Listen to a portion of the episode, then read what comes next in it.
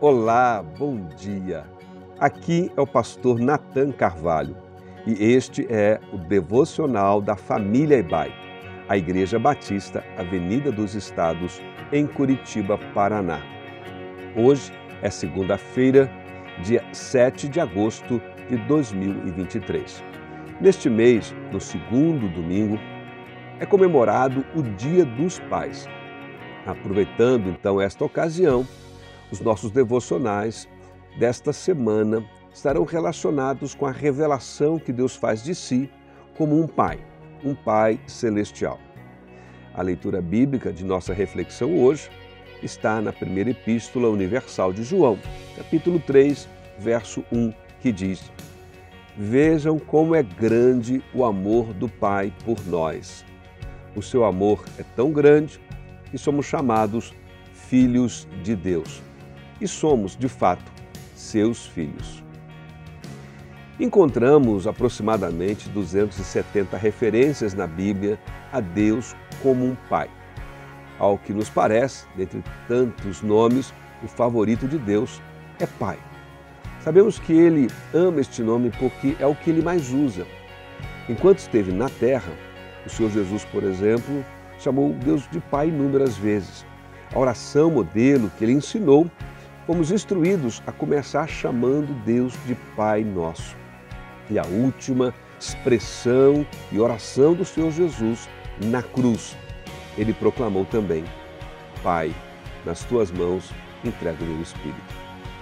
Dentre tantas referências tão especiais, o que podemos aprender sobre o nosso relacionamento com Deus a partir deste título, dessa designação de Deus como um Pai?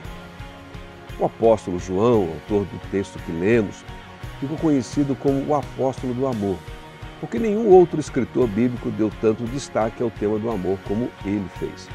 Aqui nesta passagem, o propósito de João é descrever o amor de Deus Pai que oferece a todos aqueles que, mediante a fé Jesus Cristo, como Filho de Deus e Salvador, o recebem em sua vida. E ele então começa com essa convocação: Vejam como é grande o amor do Pai. Segundo alguns estudiosos, as palavras gregas que foram traduzidas aqui por essa expressão, como é grande o amor do Pai, é encontrada em torno de seis vezes no Novo Testamento e sempre indicando espanto e admiração. Ao que nos parece, João, o escritor, desejava realmente chamar a atenção daqueles que lessem suas cartas para o grande privilégio desta verdade extraordinária de que Deus deseja relacionar-se conosco como um Pai amoroso e sem igual. De fato, uma coisa extraordinária saber e compreender que Deus, o Criador de todo o universo, santo, justo e perfeito, deseja aproximar-se de cada um de nós e relacionar-se conosco como um Pai perfeitamente amoroso. Essa é uma verdade poderosa e quando nós a compreendemos adequadamente, ela é capaz de gerar em nossos corações um sentimento de segurança, de paz, de um modo sem igual. Que assim seja comigo, com você.